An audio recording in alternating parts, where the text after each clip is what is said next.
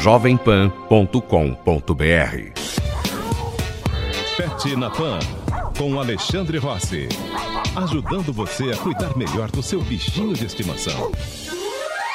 Olá, está no ar o Pet na Pan, trazendo dicas e informações que vão te ajudar a cuidar melhor dos seus bichinhos de estimação. E hoje nós vamos falar sobre a terapia assistida por animais e discutir o consumo de carne de cachorro em países asiáticos. Então fique com a gente, porque o Pet na Pan está só começando. Pet na Pan, com Alexandre Rossi. Ajudando você a cuidar melhor do seu bichinho de estimação. A Prefeitura de São Paulo autorizou a visita de animais de estimação a pacientes internados em hospitais públicos municipais. O destaque é do Murilo Pavini. Prefeito de São Paulo, João Dória, sancionou um projeto de lei que autoriza a entrada de animais de estimação em hospitais públicos municipais. Até então, não havia normas que regularizassem a entrada de animais de estimação em hospitais públicos geridos pela prefeitura. Segundo o autor do projeto, o vereador Rinaldi Digílio, do PRB, o projeto é inovador e deve impulsionar o tratamento assistido por animais nos hospitais públicos da capital. Alguns estudos dizem que o paciente, quando ele recebe essa visita, tem a liberação de neurotransmissores hormonais, né? É, que são responsáveis por mudar a sensação é, de prazer, bem-estar, como aí vai a endorfina, dopamina, exfotocina e além de diminuição de liberação de cortisol, que é o hormônio de estresse. Então, o bem-estar que vai causar a, a, dessa nova, é, desse nova da PET terapia, dessa no, nova modalidade de, de, tratamento de saúde vai ser um avanço para a saúde na cidade de São Paulo. A nova legislação não beneficia apenas os pacientes que recebem a terapia assistida por animais, mas também qualquer pessoa internada que queira receber uma visita do PET que tenha deixado em casa. Segundo o vereador Rinaldi de Gílio, qualquer pessoa poderá solicitar a visita desde que tenha autorização médica. Qualquer pessoa que é, necessitar poderá ter desde que o médico é, achar importante, né? Então, é, isso não é, é, apenas de ONG, mas é, qualquer tipo de pessoa poderá fazer o, o, uso dessa lei, desde que o médico é, ver que seja necessário. Para que os animais possam entrar no hospital, é preciso que o acompanhante obedeça algumas regras. Todos os animais deverão estar vacinados e higienizados, além de portar um laudo veterinário de que ateste a boa condição do animal. A visitação também deverá ser agendada e autorizada por uma comissão de infectologia do próprio hospital. Eu me perguntava, né? Já existem estudos que foram feitos há muito tempo mostrando todos esses benefícios que foram mencionados e mais alguns, né? Mas o que, que faz com que uma visita de um pet uh, seja tão importante a ponto de melhorar né, os hormônios do prazer, do contato, uh, diminuir o estresse e, e até facilitar com que essa pessoa converse com outros humanos que estão lá, por exemplo, com o próprio médico. E a, a hipótese aí que, que é mais levada em consideração é que o ser humano tem a necessidade de se sentir acolhido e de acolher. Então a gente tem uma necessidade de fazer carinho, de receber carinho. Uh, e muitas vezes a gente não consegue fazer isso, né? Com médico, com uma visita. Às vezes mesmo o parente vai lá, a gente não consegue começar a fazer carinho e abraçar e ficar deitado juntinho, né? E com o cachorro uh, a gente consegue. Então isso acaba satisfazendo uma necessidade do ser humano de contato social.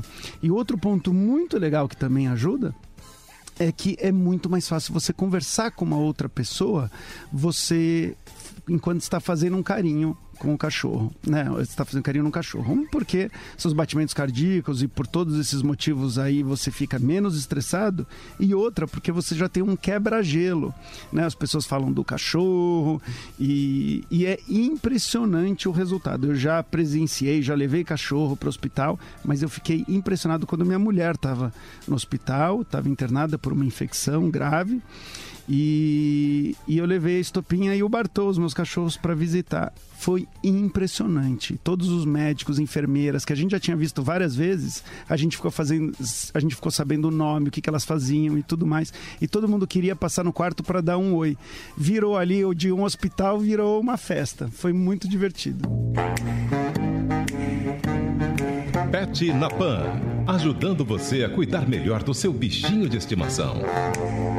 A Olimpíada de Inverno de Pyeongchang, que termina nesse domingo, trouxe à tona o debate sobre o consumo de carne de cachorro.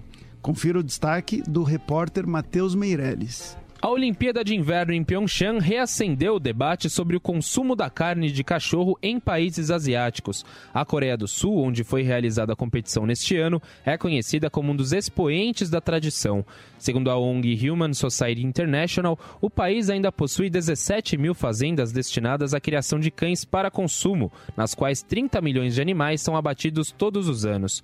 Apenas na cidade sede dos Jogos, 12 restaurantes continuaram oferecendo a iguaria, enquanto as atenções da comunidade internacional estavam voltadas à cidade. O consumo de cachorro já foi oficialmente classificado como detestável pelas autoridades sul-coreanas. No entanto, nenhuma medida mais drástica foi tomada em relação ao assunto. A própria população já tem assumido uma posição diferente em relação ao consumo. Pesquisas mostram que comer cachorro é um hábito menos frequente no país.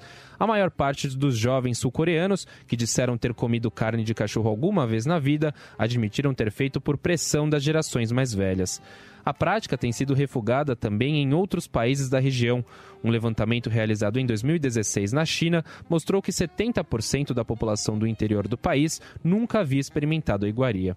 No leste e sudeste asiático, as instituições de preservação do bem-estar animal continuam lutando para convencer os produtores a mudar de atividade. O governo de Taiwan foi o primeiro da região a banir a venda e o consumo da carne de cachorro. A pena para quem for pego causando qualquer dano a um animal pode chegar a 65 mil dólares e dois anos de prisão muitas pessoas né, que se alimentam, que comem carne, uh, elas veem essa, essa situação de comer cão como uma coisa assim horrível mesmo. Isso se dá porque o cão ele participa da nossa família muito mais frequentemente do que outros animais. E uma vez que ele esteja ali uh, participando da, da, nossa família, é como se você tivesse uh, comendo a sua uh, própria espécie, a sua família, né? Apesar de não ser a própria espécie, acaba havendo aí uma espécie de uma confusão psicológica de que aquele animal é da nossa espécie, né? Tanto que as pessoas chamam, né, o cachorro às vezes de meu bebê, né? Mesmo, por exemplo, sabendo que ele não é um bebê e muito menos um bebê humano. Agora a pergunta uh, que, que fica para mim é: algumas pessoas têm porquinhos Outros lugares podem ter até uma vaca de estimação. Então a gente tem que tomar bastante cuidado, na minha opinião, ao julgar outras pessoas sem conhecer realmente a cultura. De qualquer jeito, eu tenho cães em casa e me parece muito uh, ruim, né? Me, me causa uma estranheza esse comportamento. De qualquer jeito, a gente tem que ter a consciência de que outras pessoas têm outros animais de estimação também. Agora, pelo fato de ser cultural, nem sempre justifica a gente continuar com aquele comportamento. Né? Agora, eu espero que todos os cuidados em relação a bem-estar que uh, se faça aí com os cães, pela essa nossa proximidade, também se preocupe com outros animais que têm a mesma capacidade de sofrer. Tudo o que você precisa saber sobre o seu cão. Você sabia que os cães também podem desenvolver a má formação conhecida como lábio leporino? Confira o destaque com o repórter Gabriel Guimarães. A decisão de permitir o cruzamento de cães e gatos deve ser muito bem pensada, levando em conta o tempo necessário para cuidar dos filhotes e da mãe. Porém, mesmo tomando todas as precauções antes do nascimento da ninhada, há imprevistos que causam intenso sofrimento, tanto para os donos quanto para os pets. E o assunto desta vez é o lábio leporino ou fenda palatina. Essa malformação pode aparecer não só no lábio do animal quanto no palato. Funciona como se fosse um orifício comunicando a boca com a cavidade nasal e pode ser ocasionada por fatores de predisposição genética ou ambientais. Cães e gatos podem apresentar o lábio leporino. A incidência em caninos é mais restrita a algumas raças, como as braxcefálicas. Já nos felinos, todas as espécies estão predispostas a ter. Filhotes com lábio leporino tendem a correr mais riscos de vida por conta da gravidade do problema. A cirurgia de correção é, na maioria das vezes, necessária para garantir uma sobrevida ao animalzinho. A médica veterinária da PETS, Camila Sanches, explica a razão da dificuldade de se tratar um animal com essa má formação. O maior desafio, digamos assim, é quando a gente tem a fenda palatina. O lábio leporino, e quando é só comete o lábio, é problema mais no período da amamentação tem dificuldade de fazer a pega correta do mamilo da mãe. Mas quando a gente tem a fenda leporina, a gente só consegue fazer essa correção cirúrgica quando o animal passa do quinto mês de vida. O grande problema para o animal é como ele deve ser tratado até chegar no tempo de vida exato para a cirurgia o tutor deve ficar bem atento. É recomendável que o pet receba ajuda para se alimentar a cada duas horas, já que o filhote não terá força para sugar o leite. Um veterinário bastante empenhado na causa também é necessário, pois não basta apenas aplicar as recomendações, o animal tem que passar por acompanhamento com frequência. Passado o período conturbado para o filhote aguentar o procedimento cirúrgico, entra em cena mais um agravante. É o que ressalta a médica veterinária da PETS, Camila Sanches. A cirurgia tem um pós-operatório super complicado e às vezes ela não dá certo, ela tem que ser refeita demora três meses entre uma cirurgia e outra, pode ser que ela tenha que ser refeita até quatro vezes. Não é um procedimento cirúrgico simples. Se o animalzinho conseguir resistir ao pós-operatório, e claro, sempre acompanhado de profissionais da área, a vida do pet vai seguir normalmente, sem restrições alimentares e nem de atividades físicas. É de extrema importância ressaltar que em uma ninhada, assim que notado qualquer sinal em algum filhote com essa má formação, que é bem nítida, o tutor deve procurar orientação veterinária o mais rápido possível. E aí, às vezes, para piorar o quadro, se um filhotinho não se alimenta bem, ou às vezes a, a mãe consegue diagnosticar né, uh, isso instintivamente, algum problema, às vezes ela separa do resto da ninhada. É uma coisa que a gente fica meio que horrorizado, porque aquele bichinho que precisa de mais atenção, muitas vezes ele acaba não ganhando essa atenção a mais, né? E, e é duro de da, gente conceber essa ideia, mas ela é real. Às vezes a, a, o animal ele está é, preparando os filhotes como se eles tivessem que sobreviver é, por conta própria, instintivamente. Um, um, animal que nasce com um determinado problema, muitas vezes ele não é acolhido e deixa-se ele é, ele morrer, né? Deixa numa situação ruim. Então a gente precisa dar todo esse suporte, porque essas leis da natureza são muito duras para a gente. Agora, o que a gente deve evitar é que quando a gente salva um bichinho desse, é ter o cuidado de entender se aquilo lá é genético ou ambiental, porque se for genético e eu reproduzir esse animal que na natureza ele teria morrido, eu posso perpetuar esse sofrimento. Eu posso fazer com que mais filhotinhos tenham esse ou outro problema genético. Pet na Pan, com Alexandre Rossi. Ajudando você a cuidar melhor do seu bichinho de estimação. Jovem Pan, a rádio do Brasil.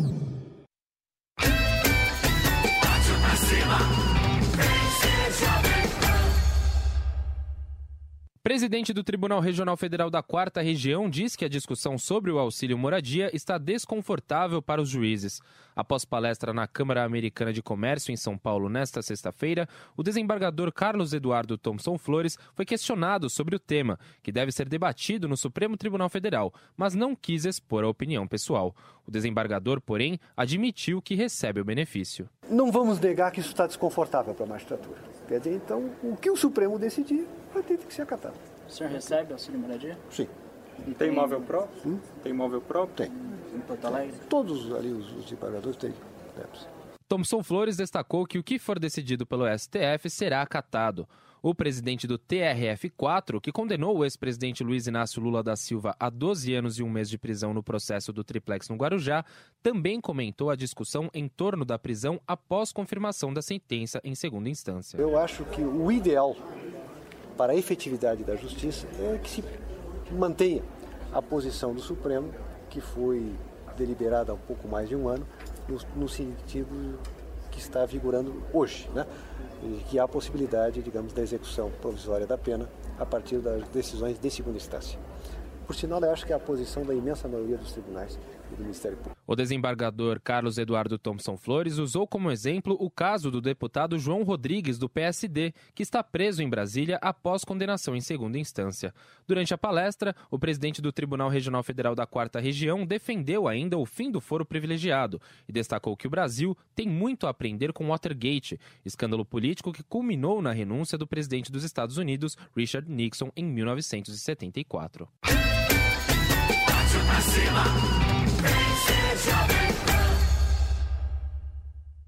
Partiu pra cima. Chegou a hora, é agora. Vamos fazer um barulho. Com esperança nos olhos e o peito cheio de orgulho. Pra levantar essa bola, levantar a cabeça. Pra voltar a sonhar, pra que o sol apareça. Partiu pra cima.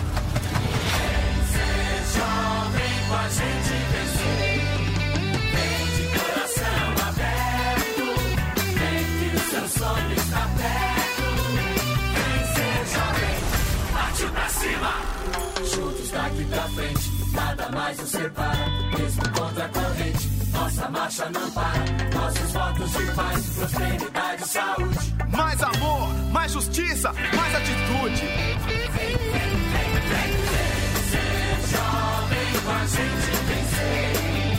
Vem, de coração aberto. Vem que perto. Vem. Pet na Pan, com Alexandre Rossi. Ajudando você a cuidar melhor do seu bichinho de estimação. A gente volta a falar agora sobre terapia assistida por animais. Para nos explicar melhor como funciona esse trabalho, eu tenho o prazer de receber aqui no estúdio a Silvana Prado, que é fundadora da ONG Patas Terapeutas. Tudo bem, Silvana? Tudo bem. Obrigado por ter vindo aqui conversar com a gente. Eu que agradeço. E parabéns pelo trabalho. Eu queria que você contasse um pouquinho para a gente no que consiste uh, esse trabalho. A ONG Patas Terapeutas é uma ONG que faz trabalho voluntário. Hoje são 15 instituições em São Paulo e uma no interior em Porto Feliz. São pessoas que têm seu próprio bichinho de estimação. A gente não trabalha só com cães, trabalha com gatos, já, já tivemos coelho, hoje temos um furão que tá. trabalha. São bichinhos também exóticos e silvestres que passam por um rígido protocolo né, de saúde e comportamento. Esses protocolos são internacionais, claro, que tropicalizados, que eu falo, né? Tem que ter a cara aqui do Brasil que vão dentro dos hospitais, são residenciais, tem abrigos de criança, para levar todo, tudo isso que a gente recebe com o nosso bichinho de estimação em casa, a gente leva para dentro dessas instituições. E tudo isso que eu estou falando é cientificamente comprovado. Sim, e cada vez mais, né? Se sabe aí das, uh, das vantagens de se ter um bichinho ou de receber esse tipo de, esse tipo de visita.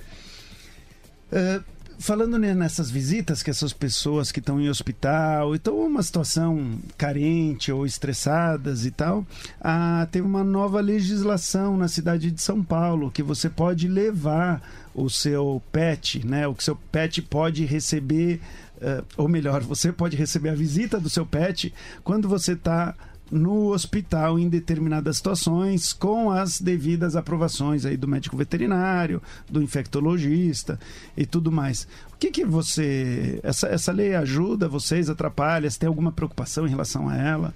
Não, ela não atrapalha de jeito nenhum. Só que existe a preocupação em termos de, da saúde e o comportamento desse bichinho porque nós, para adentrarmos dentro das instituições, precisamos, além das vacinas antirrábica V8, V10, a gente precisa também a de giardia de gripe, que são zoonose. Aliás, a, a V8 também tem coisas de zoonose. Isso é muito importante porque tanto o bichinho pode pegar no, né, com o humano, como o humano pode pegar com esse bichinho. E também temos assim um controle de pulgas e carrapatos, sendo que carrapatos é zoonose, Então a gente tem todo esse cuidado, exames de fezes com os cães. E eu não sei até que ponto uh, vai, esse controle de saúde vai ser feito. Tudo bem que é um, é um trabalho diferenciado do nosso. O nosso, desde o porteiro, uh, é um trabalho de interação. Pode estar. Uh, fazendo carinho nos nossos animais. ou esse animal que vai visitar o tutor, ele vai ele entra no hospital, ele vai ter o tutor e sai. Mas eu não sei como é que, mesmo assim, eu não sei como é que vai ser esse controle, né? Porque como é que vai ser feito isso? Quem é que vai fazer? Sim, sim, sim. É, a gente já vê o. Bom, eu acho que vale a, in... acho que vale é. a iniciativa e vamos esperar que realmente tenham se se façam os controles devidos tanto para esse, esses animais não morderem ninguém no no, no meio do caminho, no meio né? Do, no meio do caminho, que o animal não fique estressado demais, vai, vai, precisar aí também do, do bom senso, acho que dos tutores, né? Eu, eu, eu já tive a experiência de levar um, os meus cachorros para minha mulher quando, tava, quando ela estava no, uh, no hospital. E foi assim, muito. Uh, foi muito legal. Então eu sou super a favor, mas eu entendo todas essas todas essas preocupações, né? Eu acho que todos têm o direito de receber, né? Porque hoje as visitas são mais em hospitais particulares. Eu acho que é, acho que é um direito que cabe a todos, mas eu, independente disso, tem que ter o controle. Sim, que é muito importante. Sim, sim. sim. É, e, e, acho que a parte comportamental ela é fundamental também, né? Sim, sim do, dos, das pessoas que, que são voluntários. Tem muitos cachorros de pessoas que querem ser voluntárias, mas que vocês, por um ou outro motivo, acabam assim não aprovando, não aceitando. Sim. Às vezes é mais fácil aprovar o cachorro do que o voluntário. Ah, é? Porque o voluntário, assim, às vezes a pessoa. Uh, na verdade, o brasileiro não está pronto muito para ser voluntário, né? É o que eu falo. A gente, para ser voluntário, a gente não ganha com o bolso, ganha com o coração. Mas as regras são as mesmas, tudo é a mesma. É como se fosse um segundo trabalho. Tá. Então, às vezes, a pessoa quer sair bem na foto, falar que o cãozinho ou o bichinho é, é voluntário, que é terapeuta, mas existem várias regras, né? Não só de comportamento e saúde, mas a regra para o voluntário também. E quando você deve, assim, uh, exigir essas regras, imagino que muita gente desiste. Isso arrepia. É isso, né? isso, desiste. É. E, também, eh, infelizmente, às vezes a pessoa é ótima, super engajada, mas o animal não tem perfil. O animal não, não tem, tem um comportamento mais reativo sabe? Não, não, não cabe na, naquela regra que ele precisa ser um animal afetivo, ele, anim, o, o cão precisa ter o controle básico. Então, às vezes, a pessoa não entende isso ou e não dá assim, esse adestramento adequado desde pequenininho, que é onde precisa ser ensinado. A dessensibilização, no nosso caso, é muito importante, que o brasileiro é diferente de um, de um uh, europeu, de um americano. A gente gosta de apertar, morder, beijar os nossos bichos, é. né? pegar no rabo. Então o animal ele tá, tem que estar tá preparado, não que a gente machuque o animal, Sim. não, a gente pensa no bem-estar é dele, ótimo, né? Tem que preparar o animal, mas a gente também tem que controlar o comportamento das pessoas. Né? Exatamente. Né? Então a gente tem que estar tá lá tudo assim, vendo tudo isso. Mas assim, o animal tem que estar tá preparado para um abraço mais forte, de beijo, Uh, às vezes você fala assim, você chega num hospital do câncer, o, o paciente sabe que não pode beijar o cachorro.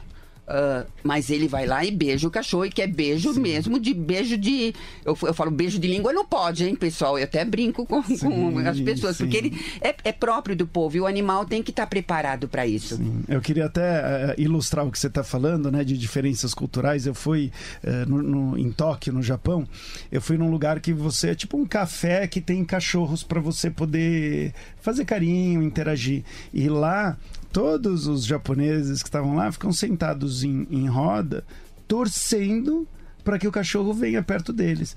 Ninguém levantou e foi na direção ou começou a fazer carinho se o cachorro não tivesse tido a iniciativa de ir até eles. E todo mundo super comportado, quietinho, os cachorros fazendo aquela farra. E quando chegava perto deles, eles ficavam tão felizes. Mas aí a gente vê assim a diferença cultural. Eu imagino isso no Brasil, as pessoas iam se abraçar, iam abraçar o cachorro, iam puxar de um lado Nossa. pro outro. No- no- nos hospitais, eles adoram que os cachorros vão na cama. Eu tenho um cachorro, um Golden, que ele tem 50 quilos. Ele é o que mais faz sucesso, porque. Imagine, ele é é maior que uma criança, às vezes com um adulto, mas querem que ele vá pra cama e eles pedem e abraçam. Isso que eu ia perguntar, os bichos que fazem mais sucesso, então tem esse Golden, tem algum outro que as pessoas assim eh, falam, esse é assim é sucesso, esse você vai conseguir tirar um tirar um sorriso da pessoa. Tem algum bicho, algum outro indivíduo? Ai, olha, nós temos cães assim, desde do sem raça definida até Bernese, né? E, e eu acho que cada um tem a sua expertise. Eu tenho uma cachorrinha, aqui com, com você, que é uma vira-latinha, ela chama Chanel, ela tem pelinho todo assim. Eu pus Chanel porque o pessoal queria pôr um nome mais assim, Zefa, essas coisas todas. Eu falei, não, ela vai ter nome chique. E falam que ela é parecida com o seu Estopinha, não é isso? Sim, Falo, eu sim. falo, gente, ela não é o Estopinha, ela é a Chanel, sabe? Então, assim, e ela também faz sucesso porque ela é assim, ah, pelinho, aquele cachorro bem vira. Eu falo que ela é 100% vira-lata. Então, a gente tem desse, desde esse bichinho que é feinho, que. Sabe, que pega, você pega assim e fala, ela faz cara de coitadinha, eu falo, gente, ela parece aqueles meninos de farol, sabe? Faz aquilo só pra receber carinho. E tem esses Goldens maravilhosos, esses Bernesses, que são bonitos sem fazer nada, né? Sim, Eles são bonitos sim, pe- sim. pela própria característica. Então, cada um pega de um jeito. Tem um que gosta mais de um cachorro de um jeito, tem outro que gosta mais do outro. Gatos, nós temos gatos que fazem maior sucesso. O gato, o ga- o gato é mais difícil de dele curtir essas visitas, né? Você sente uma dificuldade maior? Olha, eu falo- eu falo que gato é, é um, é um, tem que ser um bicho diferenciado. Eu não tinha gato, hoje eu tenho gato, eu posso até eh, tomar essa liberdade de falar que o gato tem que ter a alma de cachorro. Porque Tá, são pra- diferentes. pra- pra- Nós temos uma gata preta que quebra todo esse estigma do gato preto. E o estigma do gato dentro, porque as pessoas falam que gato pode pegar isso, que pode passar aquilo, então a gente quebra um pouco isso.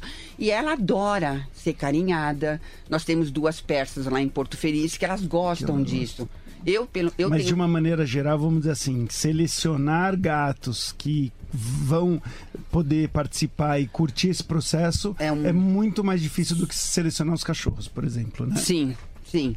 Muito mais. É, A avaliação é muito mais assim, mais, ah, ah, mais rígida, vamos dizer assim. Como tem cachorros que a avaliação é- são muito mais rígidas pelo próprio. ah, pela ra- própria raça do animal, né? Sim. E pra, e pra terminar, me conta do furão. Você falou que tem um furão na turma? O furão é bárbaro. Eu nunca tinha pego um furão, assim.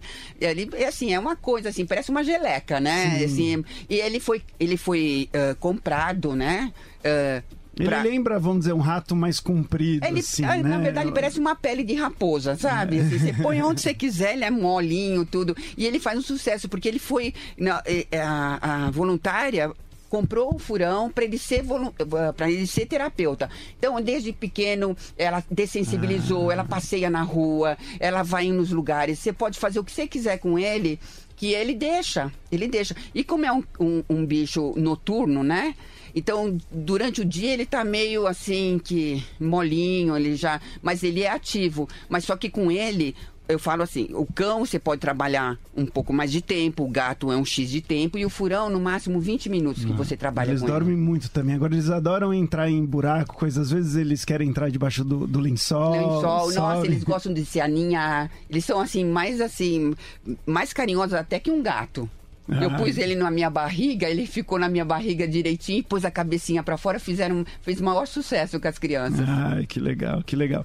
Nossa, muito bacana, dá pra ver aqui a sua, a nossa, acho que empolgação Ah, desse eu- assunto, que eu também acho isso, assim, muito legal a gente levar essa atenção, esse carinho, né, para as pessoas que, que, que precisam, que vão se beneficiar com isso. Acho que todo mundo se beneficia, mas em algumas situações é mais importante, mais legal ainda, né? Eu falo que a gente faz a diferença. A gente, incrível que pareça, a gente acaba humanizando as instituições com os nossos bichos. Ah, bacana. Bom, adorei o papo, obrigado. E continue assim, tão empolgada para levar tan tanta atenção e carinho para as pessoas que precisam. Sim, eu adoro muito esse trabalho. Realmente quem é o maior beneficiário a do, de, tudo isso são os humanos, nós que vamos fazer esse trabalho. Sim, acho que é um ganho de todos os lados. Sim. Desde que o bicho esteja curtindo também, todo mundo está Sim, sim, né? não, o ganho sim, é de todos os lados. Ele que tem que gostar também. Sim, legal, obrigado. Eu que agradeço. O Pet na Pan de hoje fica por aqui, mas semana que vem a gente volta com muito mais reportagens, dicas e entrevistas para vocês. Caso você tenha perdido alguma matéria, ouça o programa novamente no site da Pan, que é jovempan.com.br. E para você que prefere nos ouvir pelo rádio, mas tem dificuldade em acompanhar a exibição de domingo, saiba que o Pet na Pan é reapresentado às terças-feiras, às duas e meia da manhã e às sextas-feiras, às onze da noite. Semana que vem a gente volta. Até mais. A To Go Travel tem as melhores condições para você desfrutar